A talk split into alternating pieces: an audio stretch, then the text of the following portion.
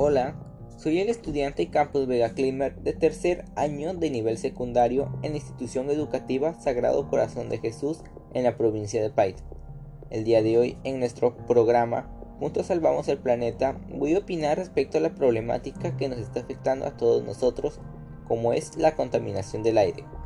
Mi opinión respecto a la contaminación del aire se debe a que siempre percibo personas que arrojan o queman basura en las calles, y que las medidas de nuestro alcalde como limpieza, tratamiento, recolección y transporte de la basura no son suficientes. Las principales causas de la contaminación del aire son las industrias quienes expulsan grandes cantidades de contaminación durante su producción.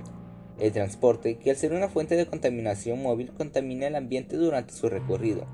El uso de combustibles fósiles como el petróleo, querosene o leña que expulsan grandes cantidades tóxicos al ser quemados y la aglomeración de los recursos sólidos en proceso de descomposición en lugares no actos. Por consecuencia de estas malas acciones estamos provocando que las personas sean cada vez más propensas a contraer enfermedades respiratorias y cardiovasculares al respirar un aire contaminado. El efecto invernadero que conlleva la destrucción de la capa de ozono, la cual nos protege del contacto directo con los rayos ultravioleta.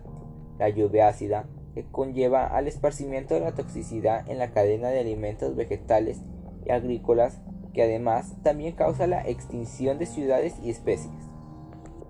Por tanto, la contaminación del aire está causando daños irreversibles en nuestro ambiente y la salud de las personas. Ante esta situación debemos tomar más conciencia y compromiso en nuestras acciones, como evitar el uso de combustibles fósiles, exigir un control de la contaminación provocada por las industrias y usar un transporte ecológico para disminuir el grado de contaminación. Muchas gracias por haberme escuchado estimados amigos. Para terminar con la contaminación del aire, los invito a tomar conciencia y ejercer propuestas concretas de solución. Ciudadano, únete al cambio que nuestra vida está en tus manos.